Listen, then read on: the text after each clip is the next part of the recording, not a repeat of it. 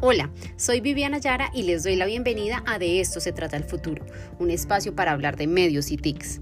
Hoy el turno es para la entidad encargada de identificar a los colombianos y organizar las elecciones. Se trata de la Registraduría Nacional. La actual administración le está apostando a la transformación tecnológica de la entidad y está centrando sus esfuerzos en modernizar sus procesos misionales gracias al uso de nuevas tecnologías de automatización, robotización y virtualización de trámites.